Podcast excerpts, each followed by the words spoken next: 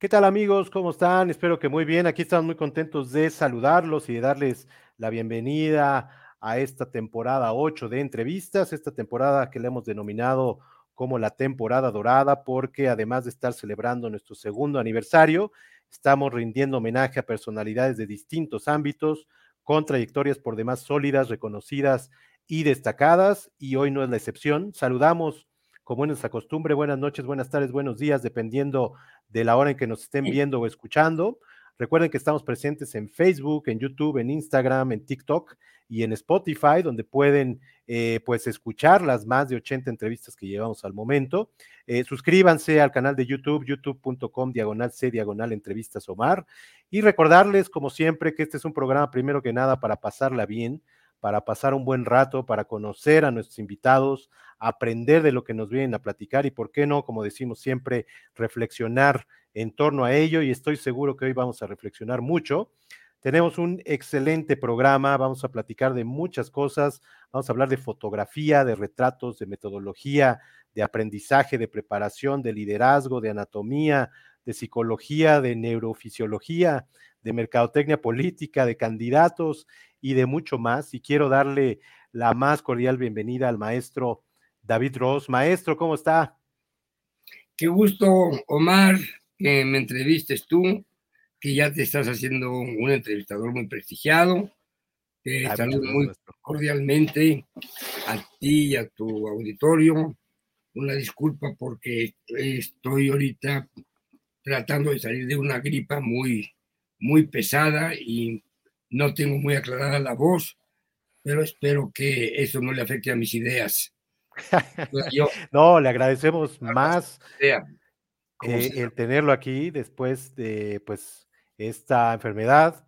Eh, pero bueno, sabemos que eh, vamos a tener conceptos bien interesantes de usted y justo quería empezar con algo con lo que pues anunciamos esta entrevista y lo quiero leer porque creo que eso es lo que vamos a hacer en esta entrevista para que los, los que están viendo o escuchando, eh, los que no lo conocen y los que lo conocen también, refuercen esta idea de lo que decimos aquí. Dice, detrás de cada clic del maestro David Ross hay conocimiento, metodología, rigor, planeación, preparación, 88 años de vida y más de 60 años de experiencia profesional. Eso es David Ross. Y aquí poníamos, eh, pues, lo que ha estudiado y algunas de las cosas que usted, eh, pues, pone eh, en un, en un clic o en una fotografía. Poníamos aquí ingeniería civil, planeación, psicología, mercadotecnia, mercadotecnia política, sociología, antropología, neurofisiología, anatomía, historia, arte, música, sensibilidad, conocimiento, rigor, profesionalismo, 88, 89 años de vida y más de 60 años. Eso es lo que representa un David Ross y por eso quisimos hacer este programa con usted en esta temporada dorada. Eh, y bueno, vamos a repasar un poquito de lo que ha sido su vida y de lo que ha sido eh, pues todo este profesionalismo y toda esta metodología que usted tiene para eh, hacer lo que hace eh, cómo lo hace, ¿no? Así que muchas gracias, maestro. Eh, y bueno, yo quería empezar, vamos a darle rápido con estas dos banderas que significan mucho para usted. Platíquenos un poquito, para los que lo, lo escuchan solamente, son las banderas de Polonia y de Lituania.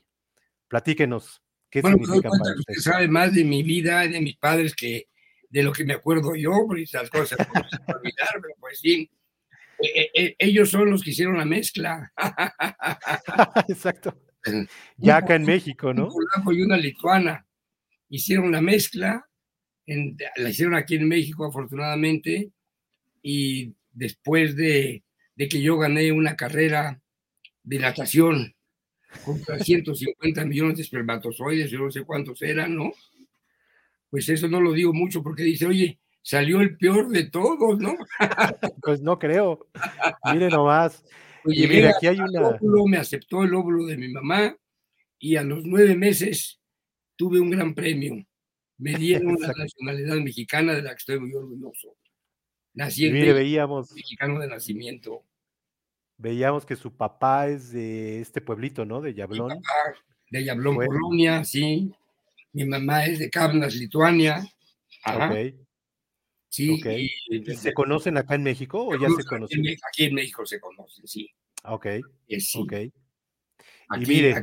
se hicieron novios, aquí se casaron y aquí hicieron la meta. Desafortunadamente mi papá murió a los 38 años de edad, muy joven, aunque también fue, bueno, fue, fue un hombre muy productivo en su época. Sí, claro. Ahorita tenemos unas fotos de él. ¿Usted sabe pronunciar esto que tenemos en pantalla? A ver. Ah, Sí, Sprotzung era el periódico en el que trabajó mi, mi papá. Sprotzung quiere decir como florecimiento. Eh, ok. Es, es, es, como lo, lo, que brota. Es, lo, que brota de una planta.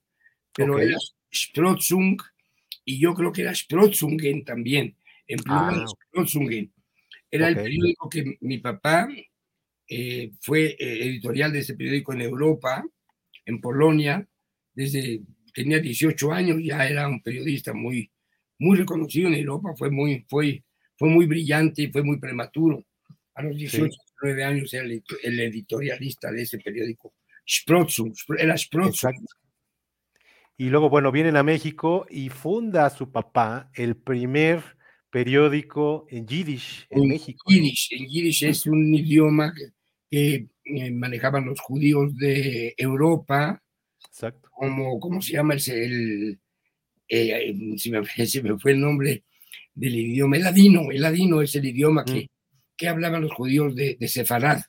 Sefarad quiere decir España. Entonces son ah. dos, dos corrientes de judíos que vienen a México, los sefaraditas y los asquinazitas y los okay. Eh, eh, eh, manejaban el yiddish. Entonces, no sabían hablar el, el, español. Mi papá funda aquí, llega y funda un periódico que se llamó Derweg.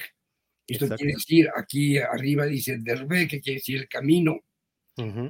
y entonces funda un periódico para la comunidad judía en México que había venido de Europa y que no hablaba en español, pero este periódico fue como quien dice, el heraldo de la comunidad israelita de México. Mi papá fue muy, muy activo porque fundó las escuelas, fundó el panteón, fundó... Ah, mire.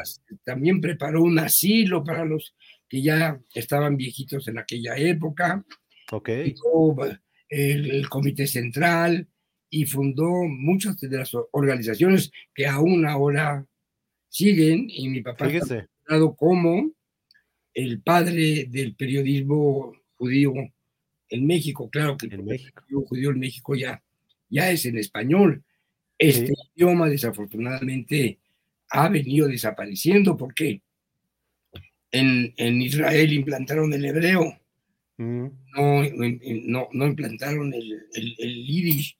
Y el yiddish es un idioma que se habla poco, es muy rico, yo lo hablaba muy bien porque nací ¿Ah, con él, nací con él, y yo, empecé, yo aprendí a hablar primero en yiddish antes que, que hablar en español. Mire. En mi casa se hablaba el yiddish, fundamentalmente. Y, y, con mi casa, bueno, circunstancialmente mi casa, en la casa que tuvimos, mi papá puso su, su periódico, su imprenta. De muy niño tuve la oportunidad de, estar en comunicación con todos los escritores y pues con la florinata del periodismo eh, internacional que se había maravilla. En, en, México. Inclusive había muchos actores como por ejemplo Paul Mooney, Ajá. que es un actor judío, y ¿cómo se llama? Este otro actor judío que es eh, el que tenía la barbilla partida, ¿cómo se llama? Digo, el actor. Ahorita me, viene, pero muy, muy famoso. Era Kirk, Kirk Douglas. Ah, Kirk Douglas. Kirk Douglas, sí. A, ellos, pues yo tuve la oportunidad de, conocerlos en. ¿En serio? En la, en, la oficina de mi papá, ¿sí? Qué maravilla bueno, de, Paul Mooney no se acuerdan, pero de Clark Douglas sí.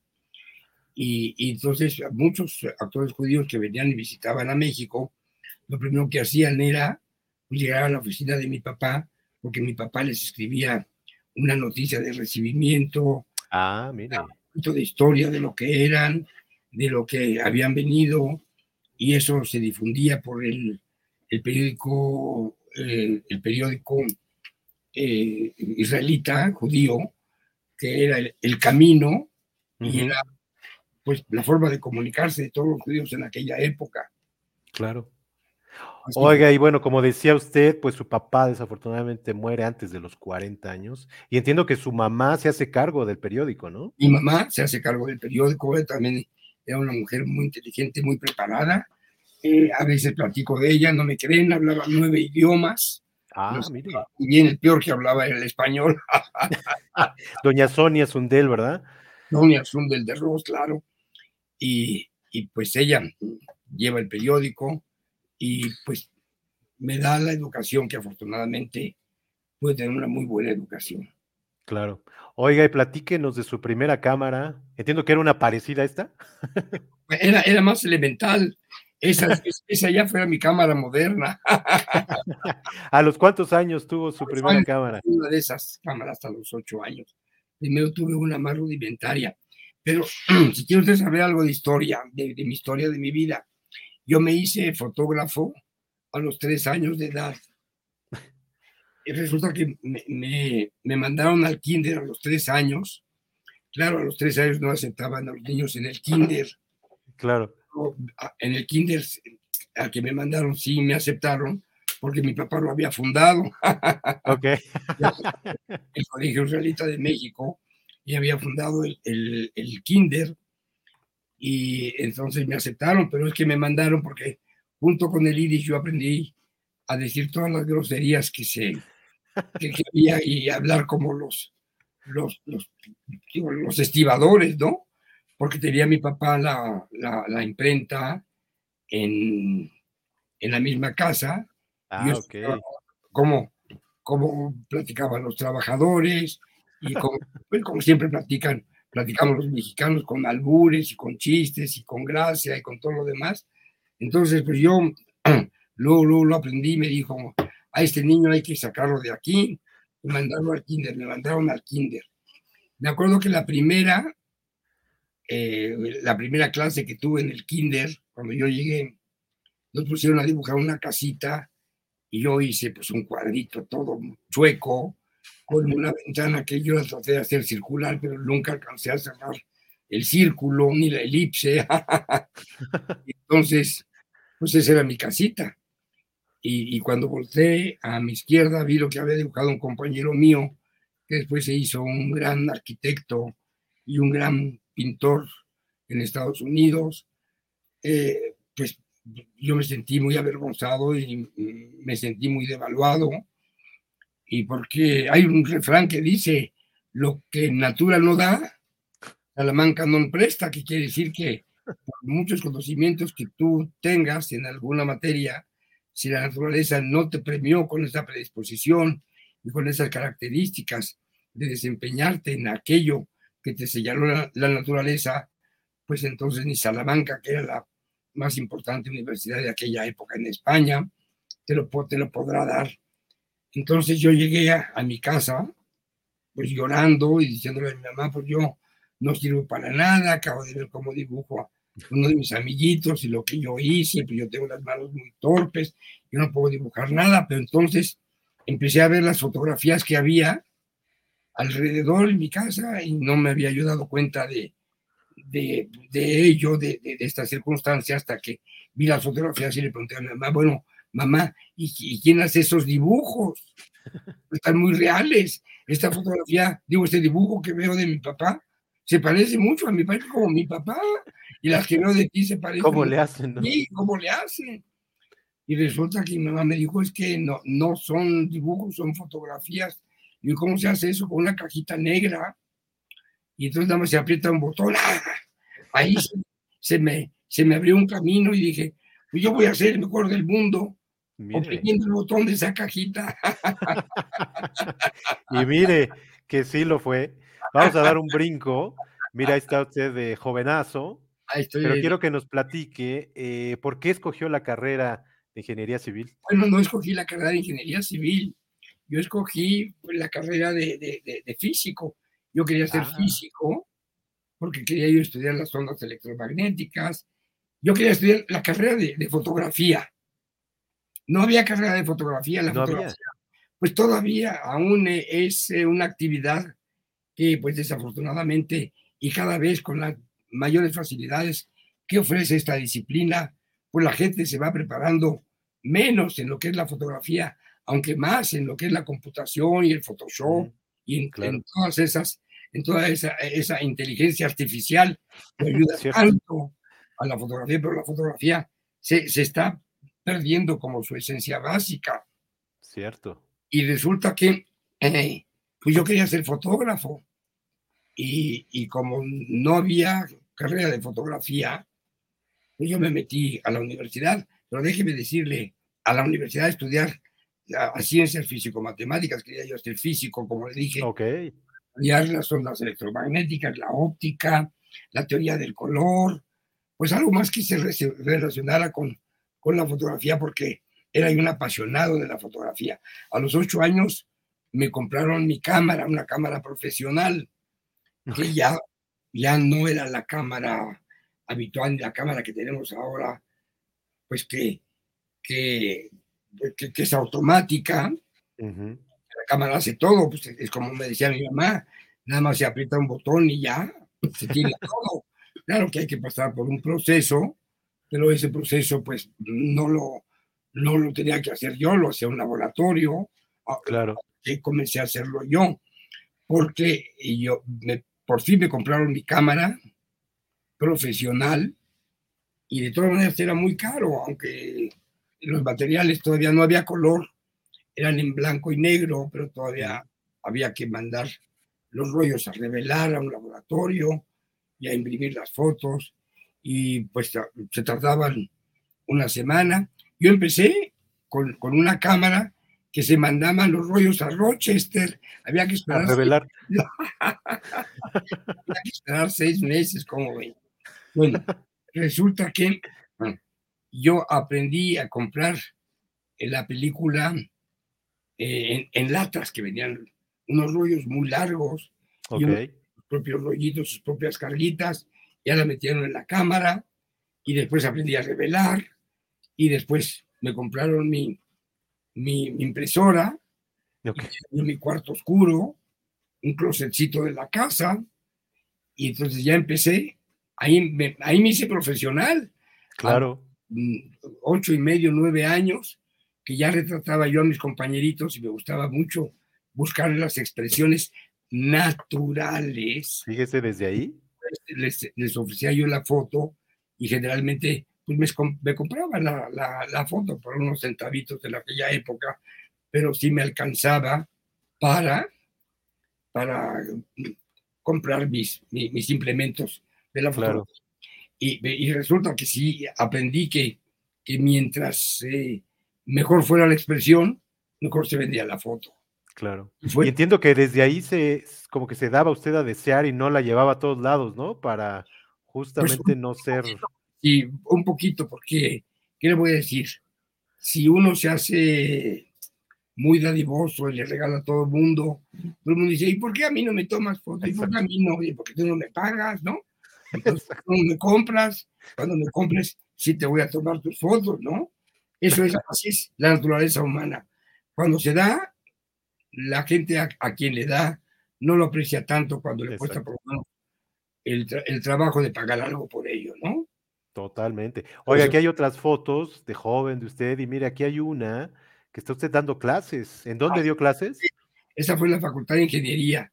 Ese es un salón de la Facultad de Ingeniería en donde daba yo ejercicios de álgebra. Sí, en, eso fue en 1900, en los 50. ok. ¿Se le daban las matemáticas entonces a usted?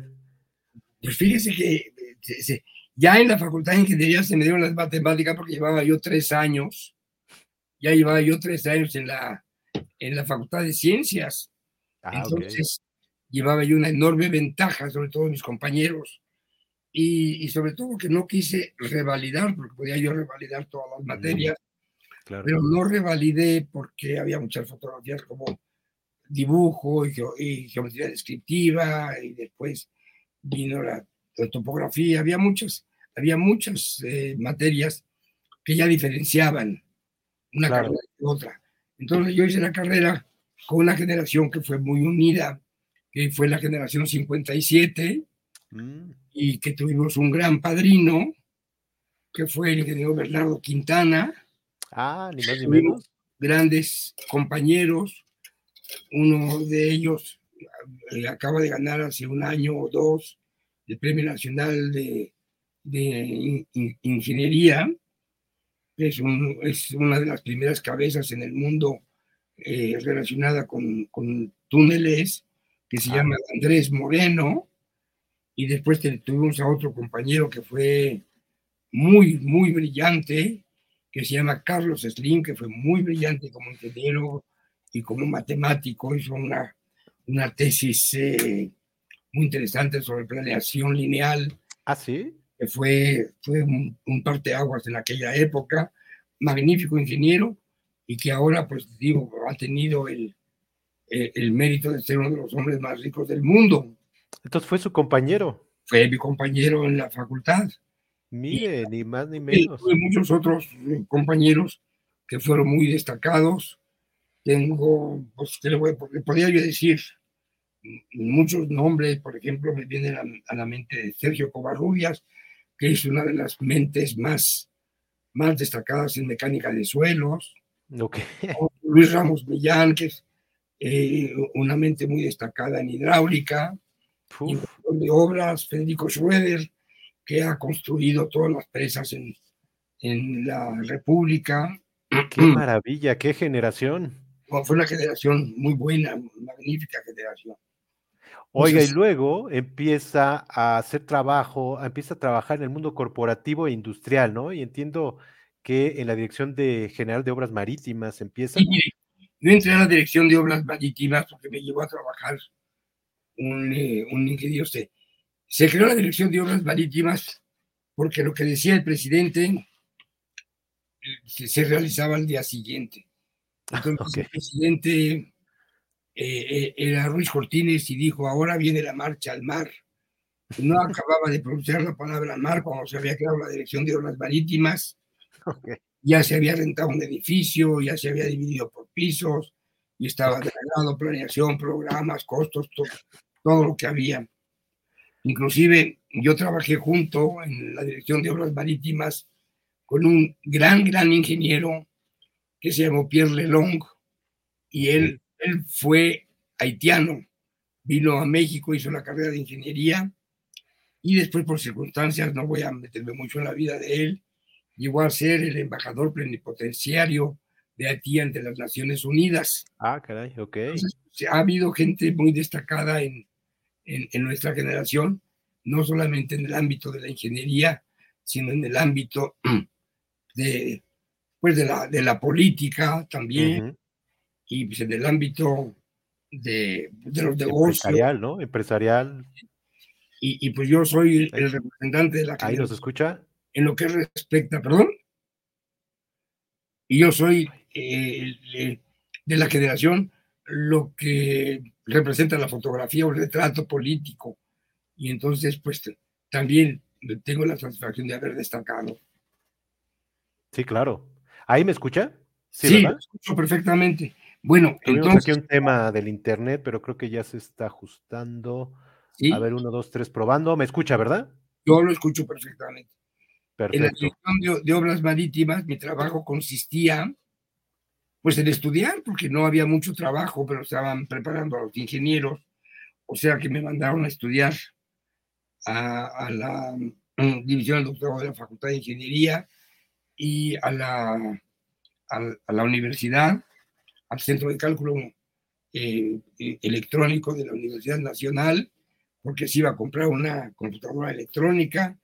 Ok. Pues aprendí a programar desde el Fortran 1 hasta el Fortran cinco. ¿Ah, ¿En serio? Y entonces yo iba a dedicar mi carrera a la ingeniería, nada más que, pues yo quería casarme, ya tenía yo una novia, y mi novia me decía, oye, con lo que ganas, pues, no nos podemos casar, pero ya voy a, ya me van a dar mi, mi, mi, mi plan R, entonces de ganar de 1.700 pesos al mes de aquella época, ya, ya iba yo a ganar 3.500 pesos, pero ah, mire. pues hoy tampoco con eso nos va a alcanzar, entre otros 3.500 pesos de ahora, pero no era un gran sueldo. Así es, tuve la oportunidad de entrar a la iniciativa privada y fue maravillosa mi entrada a una empresa dependiente de una muy grande fabricante de vidrio en Estados Unidos, yo creo que la más grande del mundo, que se llama Owens Corning Fiberglass.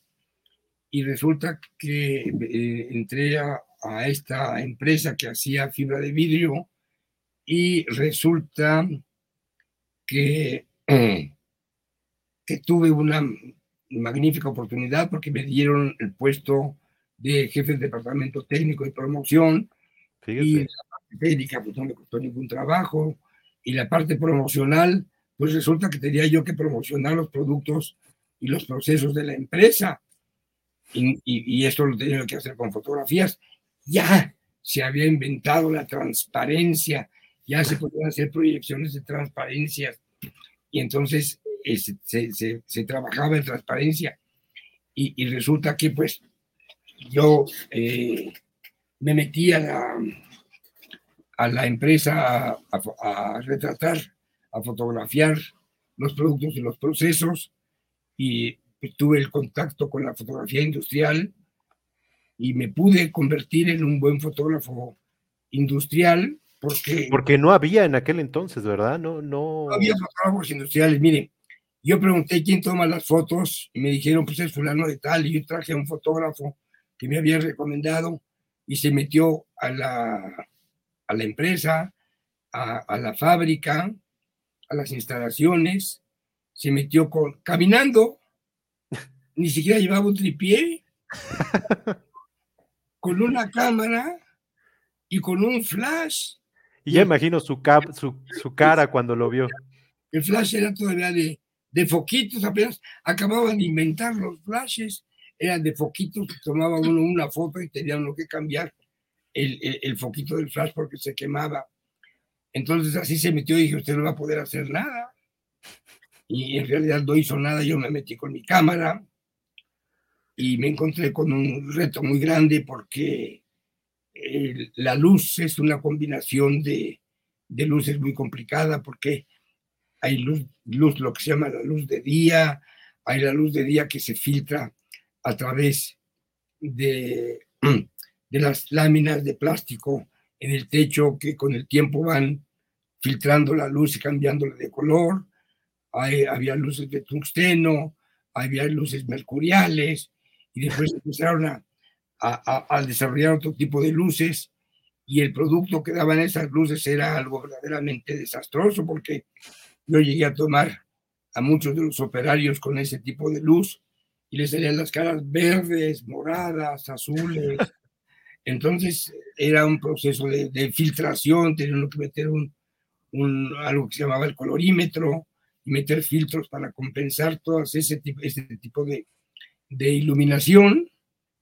Ya, ya no me meto en términos más técnicos porque el tipo de luz se diferencia con algo que se llama la temperatura de color.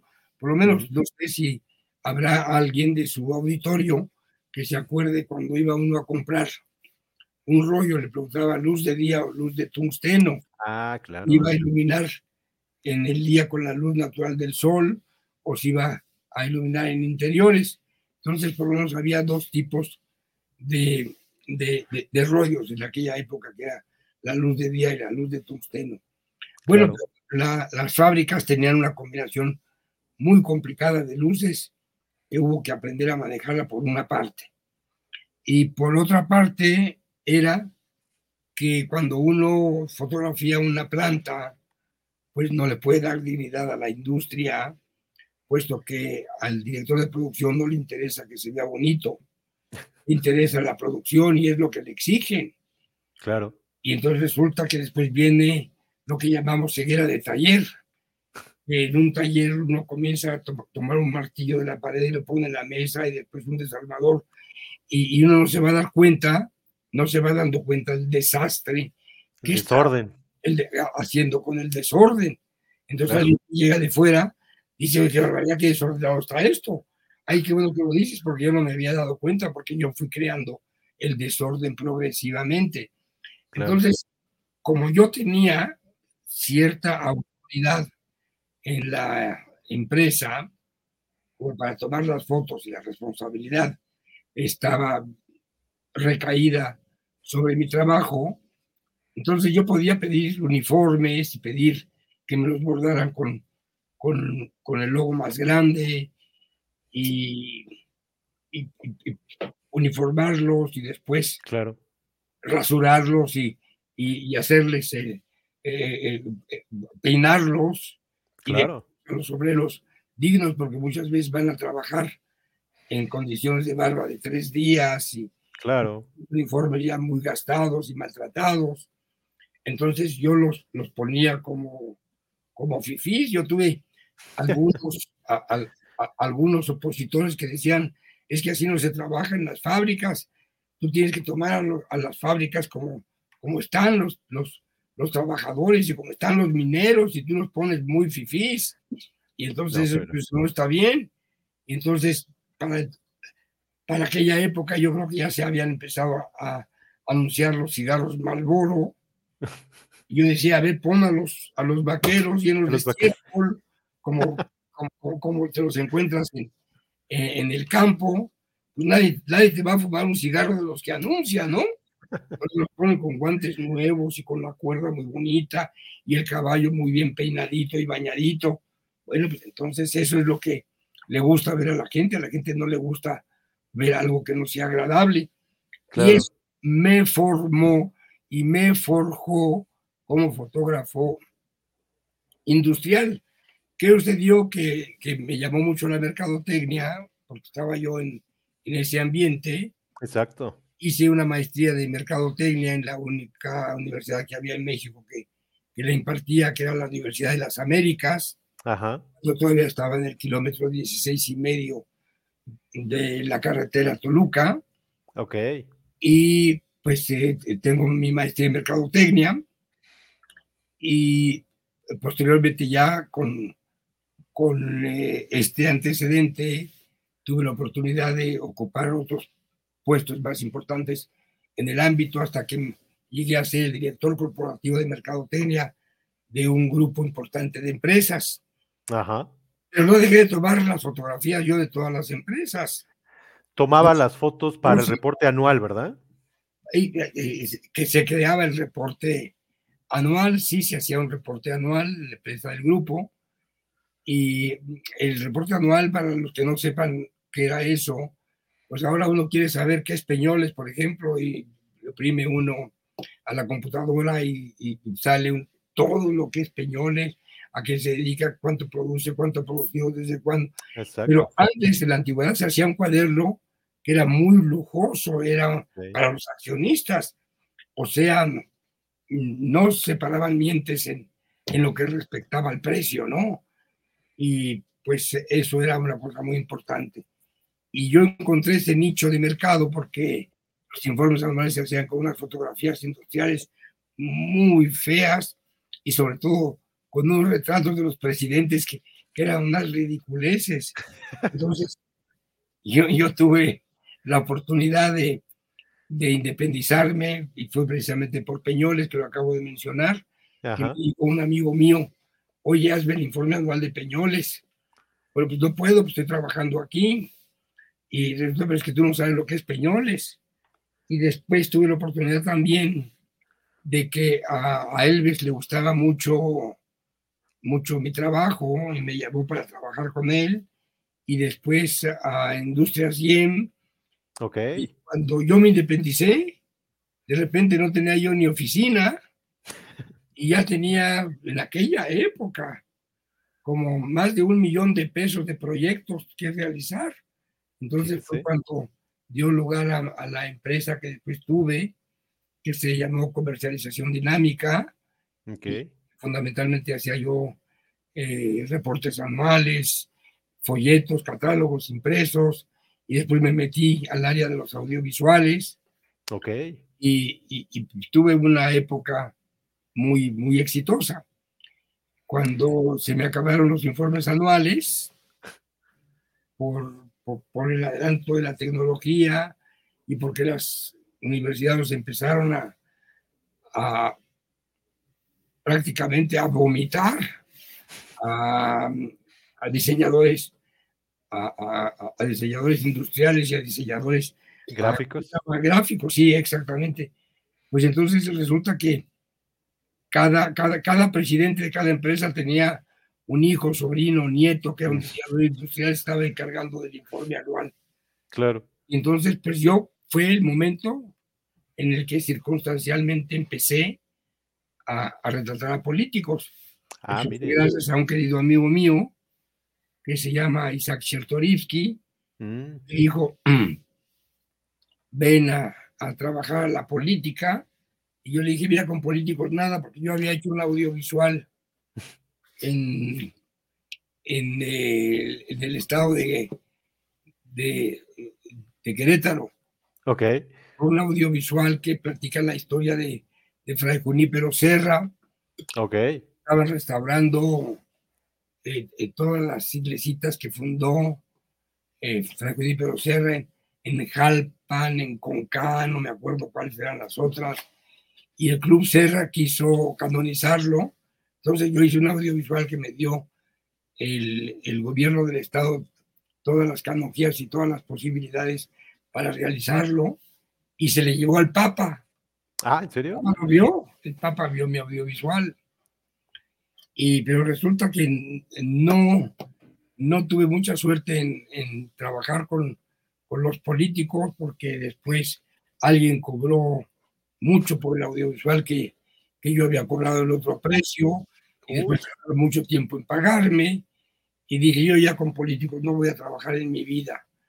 Y, y resulta que cuando me habló mi amigo Isaac Chertoriski para que retratara a un político, dije, mira, yo francamente prefiero mantenerme lejos de los políticos y por la experiencia que tuve, pero afortunadamente él me acercó, y la experiencia comenzó a ser muy buena retratando a políticos. Y bueno, pues eso ha sido la, la, la otra parte de, de, de, mi vida. Claro, ya recorrimos esta parte de pues su trabajo corporativo que tenía un muy buen trabajo en todas esas compañías y cómo empieza a independizarse y ahora cómo empieza con los políticos.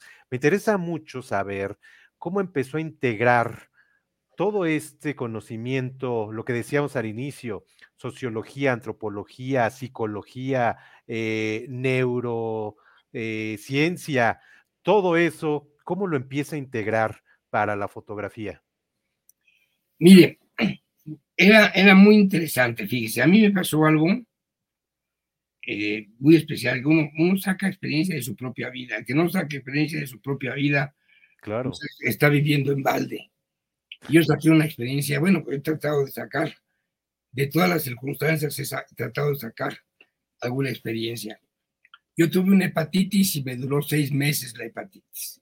Ok. Yo ya estaba seguro de que yo no la iba a sobrevivir, pero la última etapa fue la peor, porque ya llevaba yo como 10 días de no dormir. Uf, y eso estaba volviendo loco, estaba yo lleno de, de barbitúricos y de pastillas para dormir. Y me, me, acuerdo que subía yo las escaleras y me caía yo de las escaleras porque me dormía yo a la mitad, pero un momento nada más me volvía yo a despertar y me pasaba yo todo el día con los ojos abiertos. Fue tremendo, tremendo. Vino un amigo por mí y me llevó a, a, a un, eh, a un consultorio el consultorio era de un médico, pero tenía, le tenía rentado un cuartito chiquito a un chino. Ok. Y el chino estaba recién desempacado de China, no hablaba en español. Yo traté de decirle, dormir, dormir, dormir, dormir, dormir, dormir. Así decía yo. ah, dormir, dormir, dormir, dormir. Entonces, el chino lo, lo, que hizo, sí me metió una aguja, me metió una aguja así muy grande de este tamaño. Okay. Sí, eh, que ni la sentí, sentí nada más cuando la movió. Y después empezó a darme un masaje suave en los, los brazos y en la espalda. Y me recostó en su, camastrito que tenía. Okay. Yo me acuerdo que vi el techo, lo, lo tengo todavía muy presente. Vi el techo y ya no vi nada. Me quedé dormido. Me llevó mi amigo, yo no sé cómo, le pagó al doctor y me, me llevó en su coche otra vez de regreso a mi casa. Seguramente mi esposa me recibió, me subió a la, a la recámara que tenía yo aparte de ella, porque no podía yo eh, estar, estar con ella, porque la, podía yo contagiar. Claro. Y me desvistieron, me metieron en la cama, me pusieron en el buró que tenía yo ahí, galletas y agua, queso y, y, y, un pato donde podía hacer mis necesidades elementales. Claro y me pasé durmiendo dos semanas. No, ¿cómo crees? Ahora, lo raro fue que me levanté sin hepatitis. Me levanté curado. ¿En serio? Sí, sí.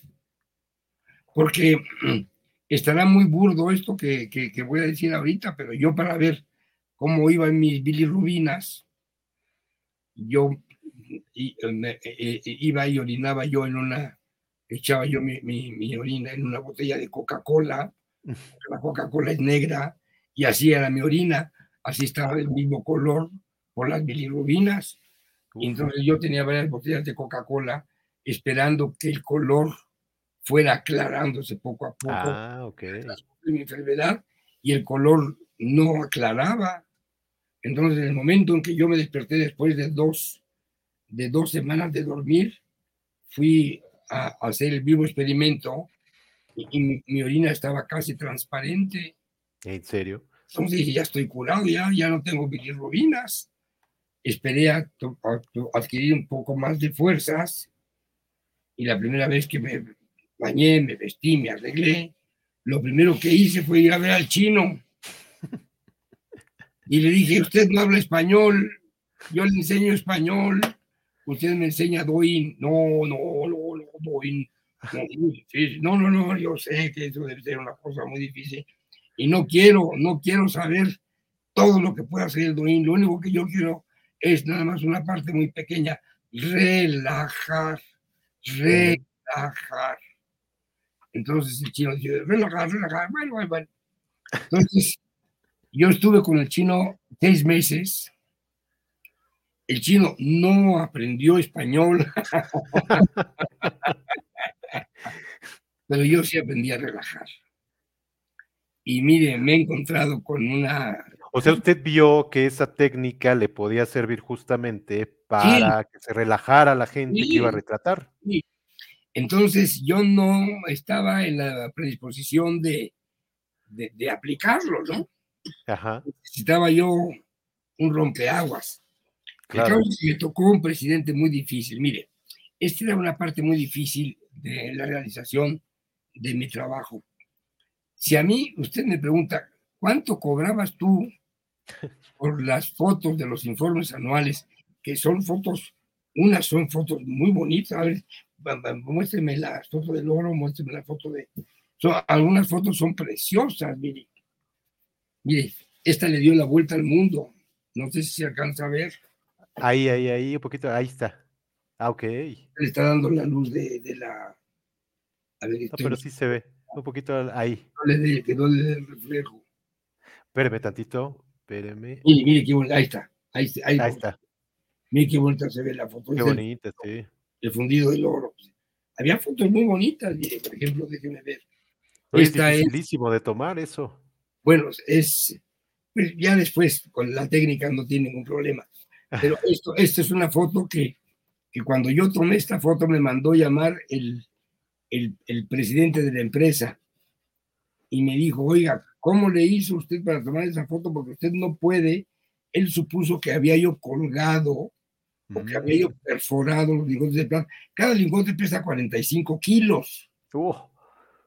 Entonces, para hacer esta foto, pues él pensó que yo había perforado los lingotes, que los había yo les había yo metido algún mecanismo, algún tornillo, alguna tuerca, alguna estructura atrás. estaba preocupado porque, porque cada, cada uno de los lingotes lleva un sello del, peso y del 99% de, de plata, ¿no?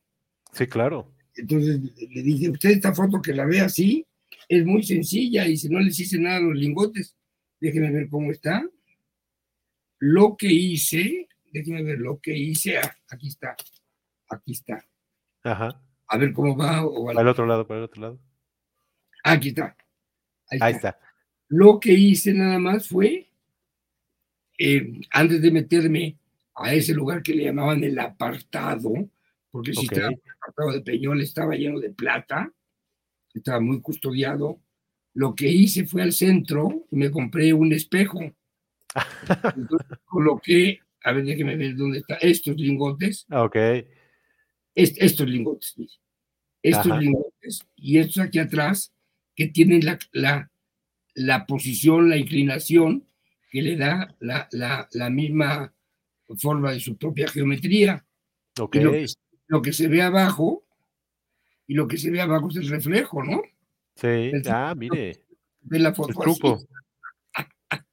Yo presenté la foto así, todavía la así de lado, ¿no? Entonces parecía que estaban flotando. ya eran fotos industriales. Aquí me, me pasan otra foto. No, claro. ¿no? ¿No tienen la, la que tiene espejito abajo? Bueno, es que e, esta es una planta de celanese. Ok. Y yo aquí en la parte de abajo de la cámara ponía yo un espejito. Ok. Entonces, el espejito. Y entonces parecía que, que era un lago y que se estaba reflejando en aguas móviles. Las luces. Bueno, ya me, me volví un, un, saco de trucos, ¿no?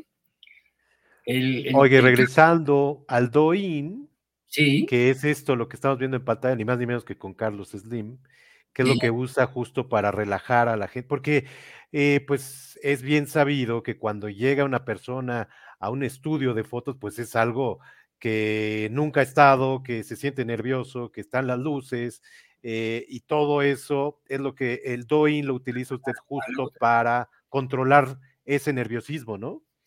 Sí, miren, eh, eh, mi, amigo Carlos Slim, particularmente, es una persona a la que no le gustan las fotos. Tampoco le, le gustaría saber que estoy hablando de él. es, es, una persona muy sencilla, muy agradable. Pero mire, a ver si me puede usted. Sí. Le, puedo. otro lado. Ahí está. ¿Cuál era su actitud cuando, cuando empecé, no? Sí, sí, sí. Un rostro muy serio, ¿no? Muy hasta casi enojado. Y ya vea usted cómo se le aflojó el rostro aquí, la, sí. ¿no? Y entonces él no sabe que uso esta foto para mostrar cómo era su actitud antes y cómo era después. Quiero mostrarlo primero antes, ¿no? Qué maravilla. Pero este cambio, este cambio, déjenme ver. Ahí está, ahí está, ahí está. No se puede suscitar diciéndoles sonríe. Exacto. O te cuento un chiste. Exacto. Mire, usted puede ver que hay un cambio que yo le llamo fisiológico. Muéstrame otras de, de Dorin, por favor. Que ahí es donde entra todo su conocimiento de anatomía, ¿no? Y de. Exacto. Y no es tanto la anatomía, es. Eh, el Doin lo hace todo, mire. Es lo que muchas veces a mí que me dan premios y me reconocen y que dicen que soy el maestro de la expresión y que retrato el alma y que quién sabe cuántas cosas. Yo en realidad, mire. Mire, para que deje de mostrarla, aquí la tenemos. Ah, no soy yo el que hace el trabajo, no soy yo. Lo hace el do-in, sin do-in yo no podría hacer eso, porque nada más le podría yo decir a la persona, nada más le podría yo decir a la persona, sonríe, claro. y obtendría yo la misma la misma cara con una sonrisa forzada. Pero mire, aquí cómo, cómo están todos los músculos del, del rostro han sufrido una alteración. porque el cerebro una alteración, porque eh, el, el cuerpo ha sufrido una alteración, porque nosotros somos lo que es nuestra química cerebral. Y si nos persigue un perro, pues estamos llenos de adrenalina y no somos los mismos que cuando estamos departiendo con los amigos, que estamos llenos de endorfinas. Entonces, cada situación nos da un determinado elixir que lo producen nuestros neurotransmisores y lo recibe el cuerpo. Y aquí es cuando el cuerpo muestra cómo ese elixir está trabajando y los transforma. Mire, aquí no puede usted obtener, pues quiero decir, una expresión de, de una persona en donde entregue lo mejor de sí en un momento de inspiración, en un momento de alegría, de euforia. Mire, por ejemplo, cómo es esta persona, a ver si, si lo ponemos bien. Sí, sí, sí. Mire cómo es esta persona. Aquí tiene usted a, esta persona que, que, muestra en todas sus fotografías una actitud adusta. Sí. Y usted no va a poder decirme que esa persona es la misma que la tenemos aquí. Además, yo la, yo la puedo manejar con una sonrisa suave, con una sonrisa que yo le llamo media, ¿está? una sonrisa plena. Mire, es, es, es un cambio verdaderamente abismal. Sí. Mire, mire cómo quedó como gobernador. No, bueno, es otro. pues es, es, otra persona. Si comienzan, comienzan siendo unas personas y terminan siendo otras. Mire usted, esa es una historia muy bonita. Ajá. Y yo platico en mis conferencias. Mire. Esta persona es el presidente del, fue presidente dos veces del Uruguay. Ajá. Le pidió el ingeniero Slim. Es Sanguinetti, ¿no? Julio María Sanguinetti, sí. Que yo lo retratara. Mire, esta es, esta es la persona con la que yo me encontré. Ok. Entonces, y además le digo, ¿qué le pasa, señor presidente? Lo veo a usted de muy mal humor.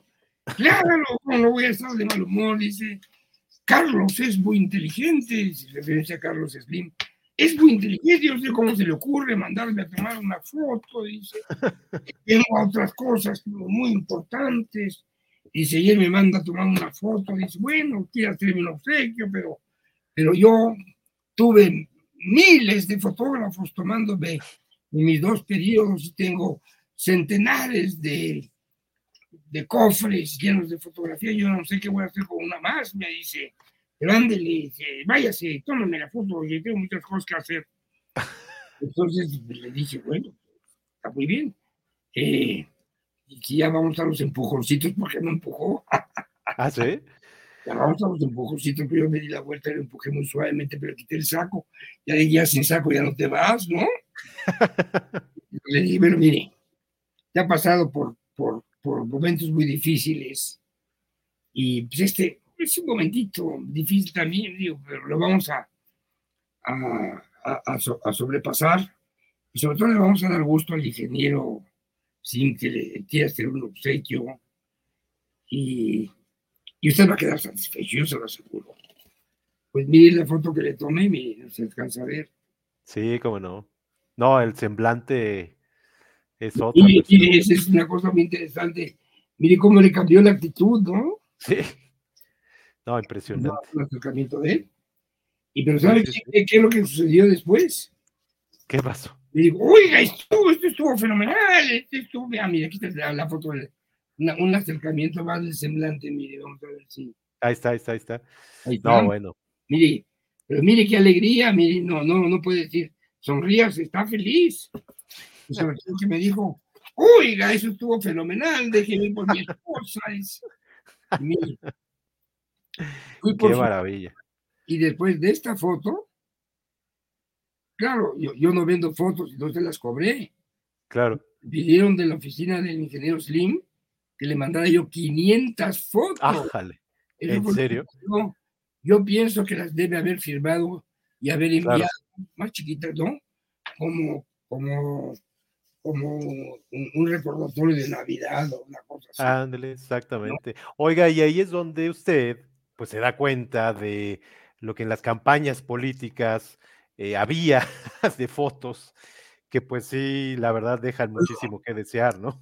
Y si usted ve al segundo, al segundo de la segunda fila, Ajá. ¿no? Eh, eh, ¿Cómo se llama este? Si me fue su nombre. Mire, parece que primero lo llevaron a que le sacaran los ojos y después van a tomarse la foto, pero no se le ven los ojos, nada, sí, un chiste.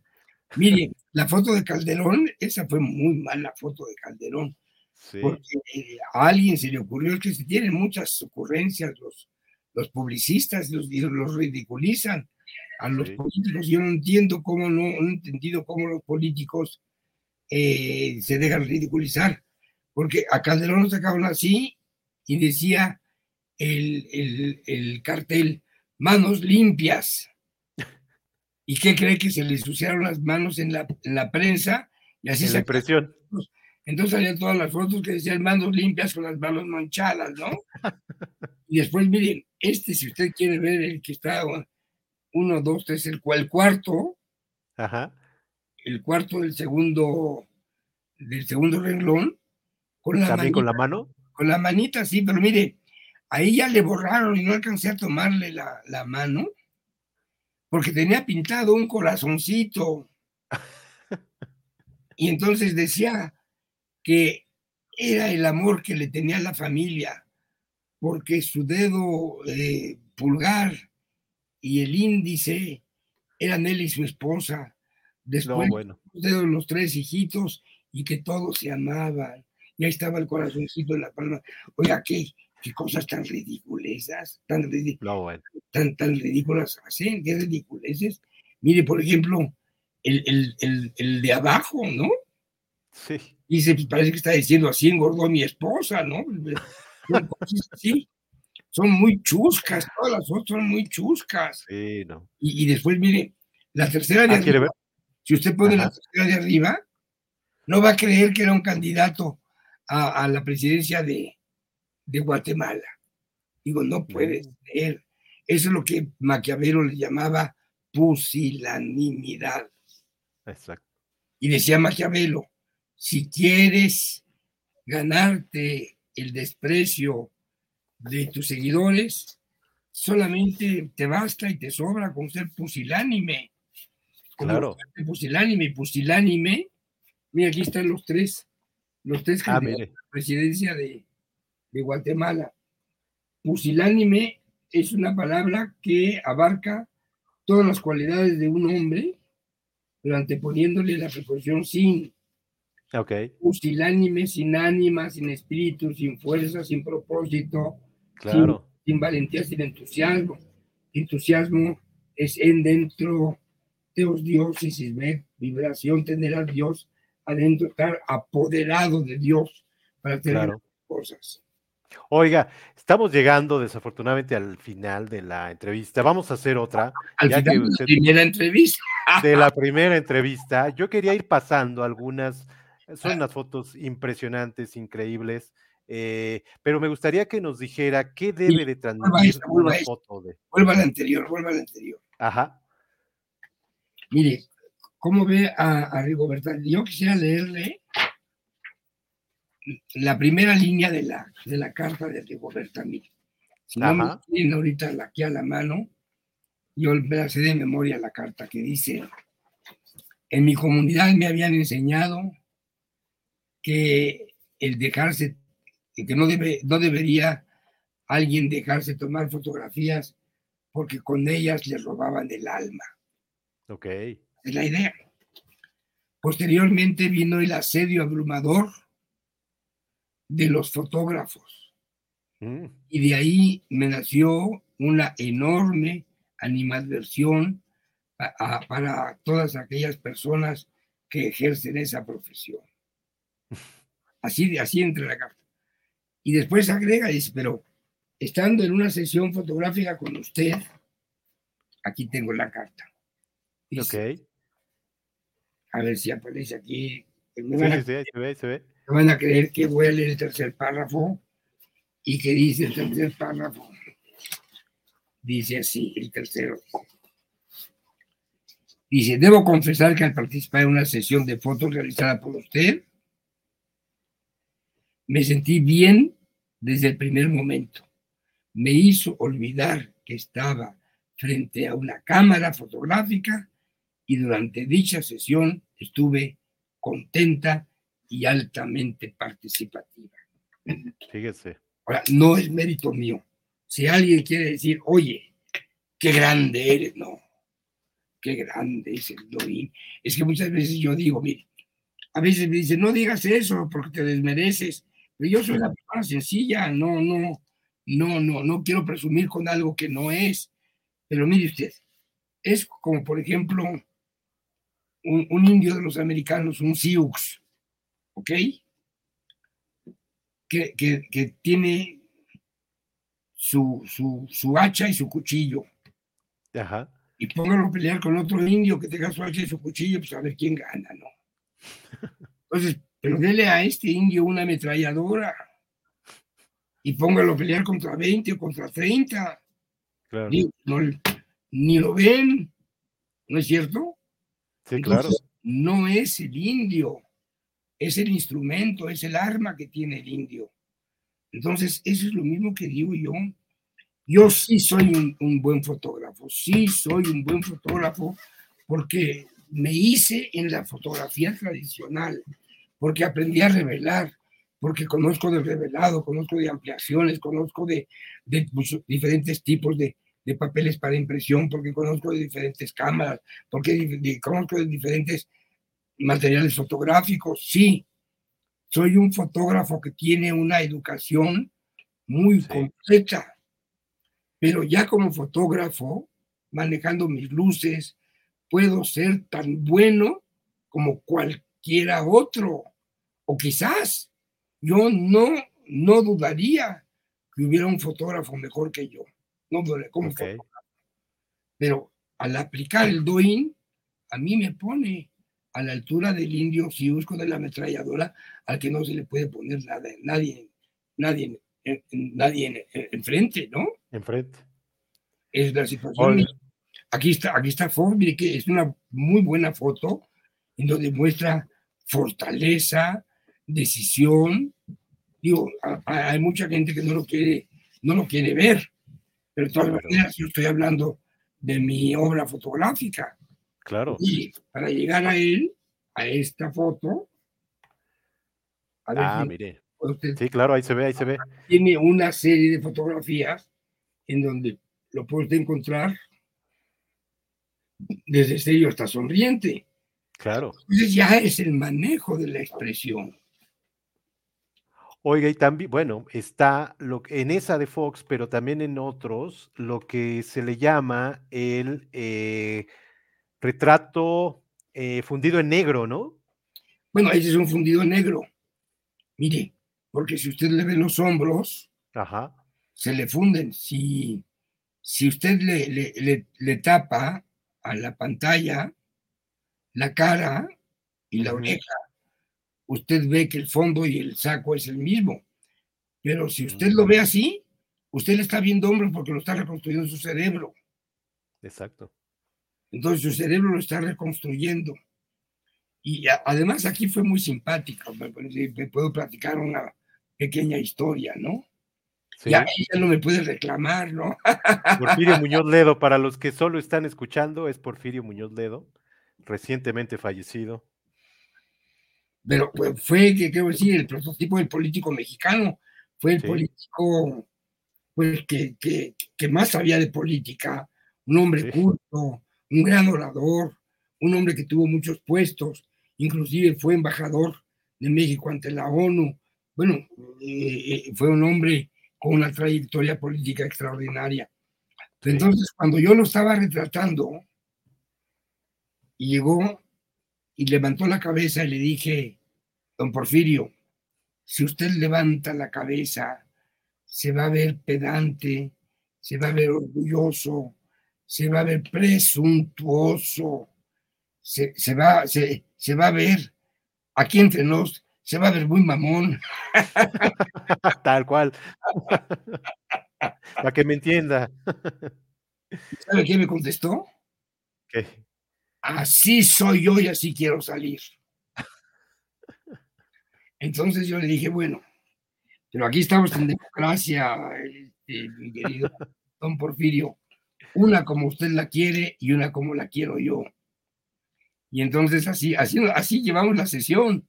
Una le pintaba la cabeza y otra se la fajaba.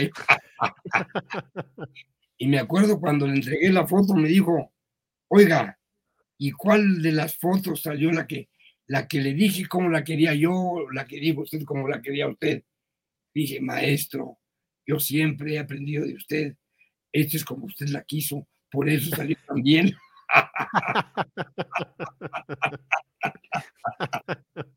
Al cliente lo que pida. Al cliente lo que pida. y aquí voy a ir pasando otras. Eh, Dante Delgado, igual en un eh, retrato contento, negro. Fuerte, contento. Ese es, la, foto tiene que tener dos características, una mirada profunda y un entusiasmo desbordante. Esas son las dos cosas que tiene que tener una foto. Cuando una foto tiene... ¿Perdón? Se dice fácil, pero para obtenerlo... No, ahorita le digo, bueno, no sé si ahorita le puedo yo explicar por qué, es difícil, o en la próxima entrevista, si me vuelve a hacer otra, le digo, porque aquí, mire, mire, mire, mire, mire, mire, cómo está. Ahí han tomado unas fotos horrendas. A mire, pero mire qué. Santiago Krill. Y la, la, alegría, la simpatía, son fotos que proyectan algo, proyectan simpatía, fuerza, determinación, proyectan a, un, a un político que, que está en, en, su papel de, de ayudar a, al, al, prójimo. Claro, un líder, ¿no? Un líder, eso es exactamente lo que es una buena foto de un político, un líder. Aquí Voy pasando varias, mire. Sí. Eh, Romero Hicks, ¿no? Eh, sí. Esta que es muy bonita también, la, es la gobernadora, ¿no? De Chihuahua, sí. De Chihuahua, exacto. Eh, y bueno, aquí tenemos muchas ya de comunicadores, de Jacobo Zabludovsky, en un retrato fundido en negro, de Guillermo Ochoa, de Paco Calderón, el caricaturista, que ya lo tuvimos por acá. No, tenemos para eh, Sebastián, que también lo tuvimos ya por acá entrevistándolo. Eh, la expresión que usted saca de ellos, el doin saca de ellos. El doin es, impresionante. ¿Lo este señor? Lo quiero entrevistar, de hecho. yo, le, yo le consigo, es muy buen amigo mío. Ah, sí. Don Demetrio Bilbatúa, ¿no? Es el cineasta por excelencia. Cineasta. Que hizo muchos documentales eh, de gobierno, ¿no? Muchísimo. a, todo el mundo, sí. Exacto. Yo le quería preguntar, ¿cuánto dura más o menos una sesión de Doin? Me imagino que es diferente para cada quien. Doin dura cinco minutos, ¿eh? ¿Ah, sí? Dura ¿Así de rápido? Cinco minutos, diez minutos, cuando más. Sí. Oye, toda la preparación, eh, ¿cuánto dura? Porque me imagino que cuando ya alguien le dice, quiero una fotografía con usted, eh, pues hay muchos preparativos, me imagino. No sé si usted se involucre desde el corte de pelo, eh, la ropa que van a llevar a su estudio. Eh, ¿Cómo es un poquito todo ese proceso? Sí, sí, sí. Yo les digo más o menos qué ropa quiero. Ok. Aunque ahora ya no hay mucho problema porque antes pedía yo un saco negro, ahora puedo pedir un saco oscuro nada más y ya con la computadora lo puedo oscurecer hasta el negro. Claro, claro. Eh, antes era muy difícil porque eh, fotografiar, mire, por ejemplo, a ver si le muestro. Mire, aquí estoy fotografiando a un gobernador, ¿ve? mire cómo lo, lo, fotografió. Lo fotografió en fondo de un fondo gris, ¿ok? Ah, y después, mire, esta es la maravilla del Doin, del Doin, del, del Photoshop. El ah. Photoshop le puede poner el fondo.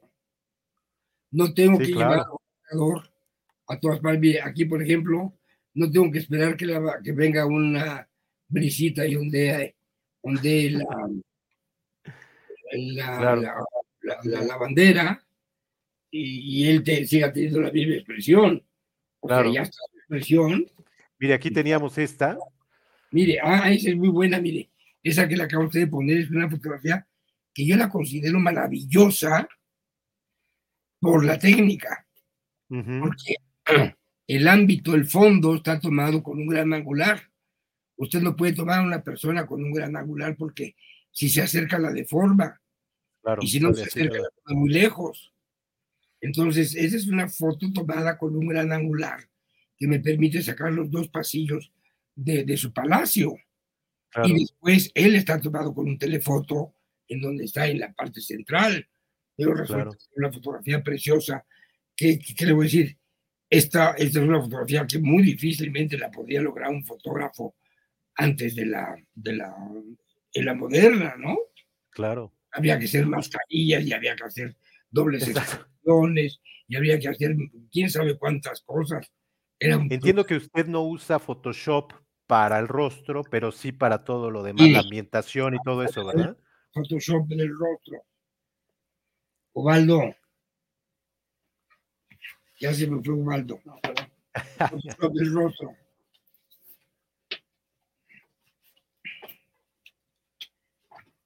El Photoshop del rostro se nos va el tiempo. Yo lo tenía usted en la mano, ya lo había yo visto. Bueno, pues miren, no, pero muéstreme, muéstreme mientras, muéstreme esa que tiene a la mano para que veamos cómo, cómo se ve un gobernador. Mire. Ajá. Mire cómo se ve un gobernador. Y cuál fue, e, esa es la foto. Ah, mire. Que le gustó, tampoco tenía ventana ahí. La ventana estaba del otro lado. Ok. Le gustó. Entonces es más fácil. Mire, sí, claro. yo puedo hacer esto con el rostro. Pero cuando uno se mete con el rostro ya dice mentiras. Imagínense que usted tenga un, un, candidato, una candidata que se ve así. Y usted lo, lo, presenta así. Lo primero que van a decir, pues es que es un mentiroso. Claro. Usted no puede reducir, no puede cambiar las facciones de una persona. O sea, yo no me meto con el Photoshop, no me meto en el rostro. En el rostro nada, ¿verdad? Sí, sí me meto, pero no puedo decir que no, por si tiene un granito, ah, por si tiene alguna imperfección, por si de, pronto descubrir que tiene un pelito por acá. Sí, claro. Bueno, entonces le damos una retocadita nada más. Una claro. Pero no me meto con, con, con quitarle arrugas y todas estas cosas. Yo tenía, bueno, hay muchísimas, pero esta me impresionó y es algo de, sus, de la característica de sus retratos, que parecen pinturas, ¿no? Creo que, creo que Sarmiento, el comunicador, fue el que le dijo, ¿no? Que parecen pinturas. y este es un claro ejemplo. Él le llamó un rostro, mire, le voy a mostrar. Él es, él es, él, él es un, un, él es un modelo difícil. Ajá. No decir que sea fácil. Es muy difícil prepararlo, pero una vez preparado ya se hace muy fácil. Ah, mire. Mire, mire, está también. mire el entusiasmo, mire. Sí. No, bueno. Sí, es el entusiasmo y mire. ¿Y por qué es difícil? Miren, eh, la fotografía no la hago yo solo. La hacemos el retratado y yo. Ya, claro. Entonces, yo los preparo, doy los lineamientos, pero la persona tiene que poner todo lo de su parte para los, los lineamientos. Entonces, cuando eso sucede, cuando, cuando la persona ya entiende y coopera, es cuando yo puedo obtener lo máximo, porque okay. ya trabajando. Y lo mismo también en un grupo, siempre es muy importante, a ver si... Sí. Siempre es muy importante pues saberlos manejar, saberlos colocar, saberlos, y sobre todo que son gente muy, muy inquieta, ya me quiero ir. Ya este es el Senado, ¿no? El Senado, sí. Senado de la República. ¿Cómo le hace para manejar un grupo? Ese es un grupo enorme, pero maneja grupos por ejemplo, hay una foto de la familia de Slim que está muy bonita. No sé cómo le hizo usted. ¿Les hizo el do-in a todos o cómo fue? Sí, ahí sí. Porque mire, ya cuando es un grupo y les hago el do-in a todos, entonces todos funcionan como si fuera un director de orquesta. Mire, aquí está esta que me parece fantástica, la familia Slim. Si usted analiza cada rostro, tienen el mismo tipo de expresión. Es lo que me pareció impresionante. Mire, están contentos todos. Sí. Están contentos. Ahora, fíjese que en lugar de Carlos, ahí no sabe quién aparecía antes de Carlos. El dio Slim. ¿Quién? Aparecí yo. ¿En serio? Sí. Yo no traté con ellos, Carlos no estaba, el ingeniero Slim no estaba en México. Me, me, costó mucho trabajo reunirlos. Fue gracias a una de las hijas de Carlos que pude reunirlos porque, pues sí, tienen mucha protección, es muy difícil juntarlos. Y, y, por fin accedieron a que yo los retratara. Entonces me puse yo y después cuando le entregué la foto a Carlos estaba yo en medio y dije, tú y yo vamos a tener un pleito de paternidad muy serio, le dije. y después ya le entregué la foto y fue un momento en donde, pues fue, debe haber sido un momento muy alegre para él, porque se encontró rodeado de sus hijos y toda esta actitud, y es una foto que él aprecia muchísimo. No, es una maravilla de foto. Eh, ¿Y cómo le hace para otro tipo de grupos? Por ejemplo, tiene una... Le voy a platicar, ¿para qué? Ajá. Tengo que guardarme algo, a ver si me alcanza el tiempo. ¿Cuánto tiempo tenemos a, que termine? Usted dele, usted dele. le voy a platicar cuando retraté a todos los presidentes del mundo. Ajá. Esto fue en, eh, en ¿cómo se llaman? Allá en, Los Cabos? En Los Cabos, sí, sí, sí. ¿Qué es esta, no? ¿Perdón? Es esta foto, ah, es esta, esta de aquí, ¿no? Ay, pues usted tiene todo. Oiga, yo estoy pensando que usted me conoce mejor que mi toalla. Le leemos, le leemos la mente. A ver, ¿dónde estoy, dónde estoy yo al frente del, del, grupo? Acá.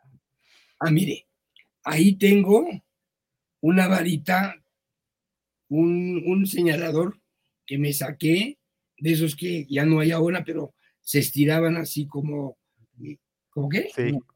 Como una antena. Como una antena, exacto y en la punta le había yo amarrado un frasquito. Y entonces les dije, quiero que todos ustedes pongan atención en esto que tengo aquí arriba, que siempre estará por encima de todos ustedes. Así sean ustedes los que estén o sus sucesores. Lo que yo tengo encima del frasquito estará siempre por encima de todos los presidentes del mundo. Entonces se pusieron muy serios. Y que les voy a decir que tiene el frasquito en la cuarta toma, para que ustedes reaccionen a la cuarta toma. Voy a bajar el frasquito hasta la altura de la cámara. Cuando yo baje el frasquito, ustedes van a procurar poner su mejor expresión. Yo no puedo manejar su mejor expresión, pero procuren pensar en algo agradable, que están contentos en esta cumbre y que van a salir con muy buenos resultados. Entonces, ahí viene la primera, ahí viene la segunda, ahí viene la tercera, ahí viene la cuarta. Yo les voy a decir qué hay en este frasquito que estará siempre por encima de todos ustedes. en este frasquito tengo protector solar. Y entonces ya bajé, ya se, ya se rieron todos, ya se aflojaron todos. Pues sí, el protector, protector solar está siempre, estará siempre encima Encima de todo. y, ahí, y ahí apretó el botón. Ahí apreté, tuve cuatro, cinco y seis, tres tomas. Ok. Sí, me, preguntaba yo cómo le hacía justo para. Eh, pues, salieron muy bien, salieron muy sonrientes todos, ¿no? Sí, cómo no. Cómo no. pues yo invito, yo invito a todos los que nos están viendo o escuchando a que visiten su sitio, eh, David Ross .com.mx, ¿no? Si no mal recuerdo. Ahí vienen muchas de las fotos que vimos ahorita y muchas más. Eh, es una maravilla, de verdad, todas esas fotos, lo que usted logra, lo que el Doin logra y todo su conocimiento, lo que yo dije al principio de psicología, de antropología, porque además también los invito a que vean en internet, hay algunas de sus conferencias, eh, yo vi por ahí un par bien interesantes donde justamente habla de todo esto, de antropología, de historia, de psicología, de eh, todos los neurotransmisores, todo eso lo conjunta usted y se ve ahí en estas fotos. Así que los invito a que las vean. Eh, todo el trabajo del maestro Ross, de verdad es una maravilla. Yo quería cerrar nada más ya con dos. Eh, yo sé que usted admira mucho a esta persona, ni más ni menos que a Wolfgang Amadeus Mozart. Sí, claro. Se toca el piano, ¿no? ¿Por qué lo admira tanto, maestro? ¿Por qué? ¿Por qué? ¿Por qué lo admira tanto a, Mozart? Miren, eh, Mozart se ha convertido prácticamente en el psicólogo de este siglo, mm. porque se ha encontrado ya desde el siglo pasado, por ahí se decía, se les decía a las, a las señoras embarazadas, escucha Mozart. Mm.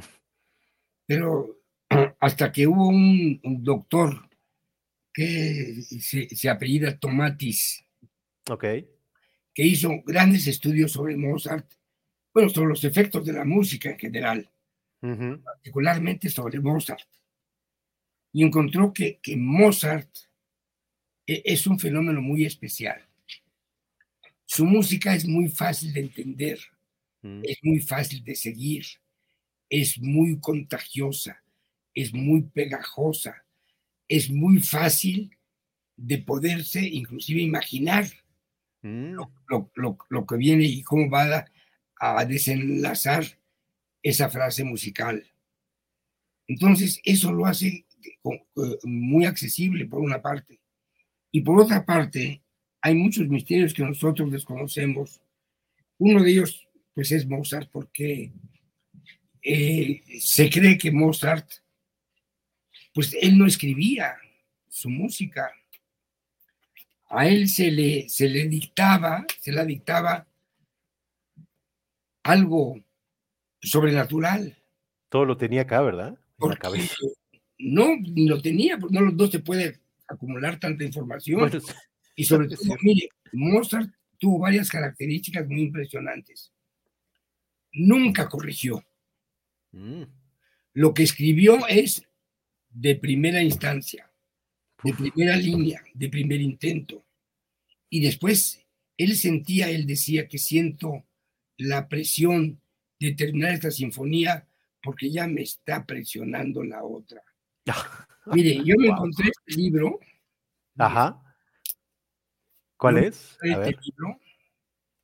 Ah, el efecto Mozart. El efecto Mozart.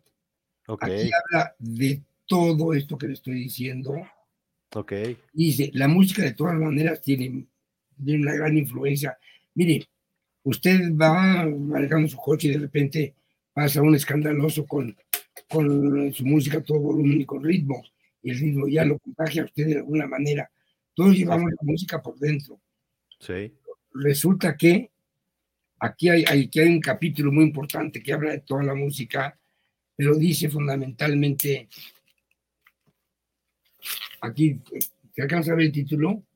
Ah, no mucho. si nos lo puede decir. ¿Por qué Mozart? Ah, ok. Ahí se vio. Ajá. ¿Por qué Mozart? Ahí se alcanza a ver, ¿verdad? Sí. Y entonces ahí trata, no es una explicación científica, trata de explicar el porqué de Mozart que no se sabe. Pero lo que sí se sabe es que la música de Mozart nos entra al sistema nervioso, sube a nuestro cerebro y nos baja las ondas cerebrales.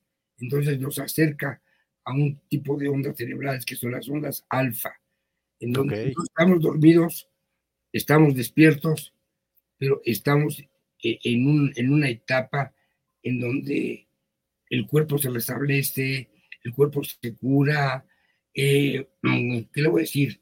El cuerpo entra en armonía, entra en armonía todas las células que constituyen el cuerpo. Qué maravilla. Hay algo misterioso que, que produce la música de, de Mozart, y es precisamente eh, el efecto Mozart, que no se sabe qué es, pero sí se le puede medir. Fíjese.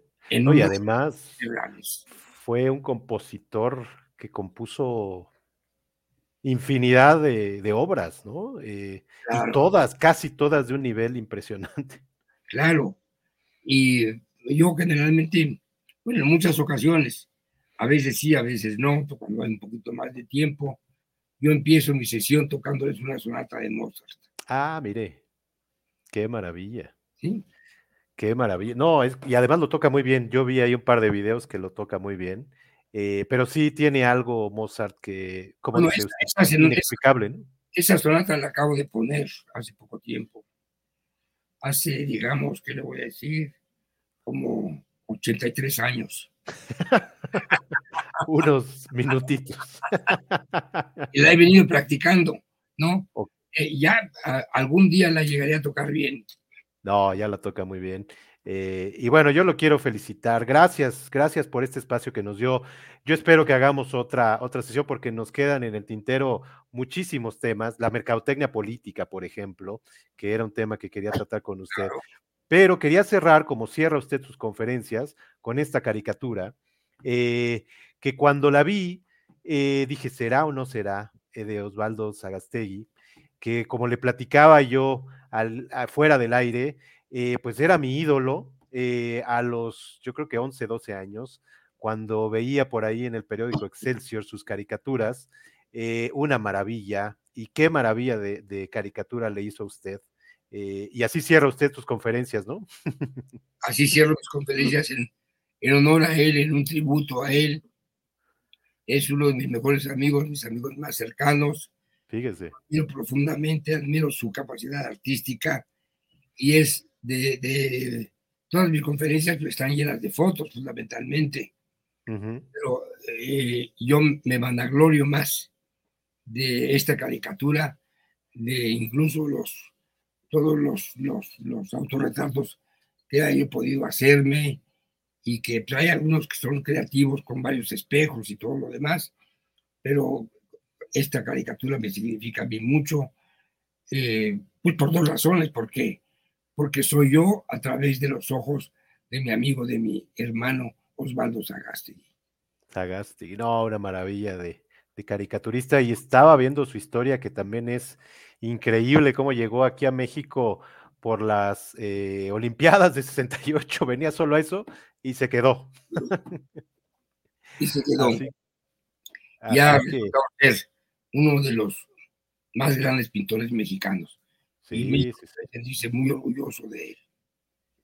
A ver si nos puede conseguir ahí el contacto, porque sería un honor eh, entrevistarlo en esta temporada en especial, que es la temporada dorada. Sería una maravilla todo su etapa de caricaturista, pero también de pintor, que es una maravilla. Sí, vale la pena. Es, es un pintor verdaderamente maravilloso.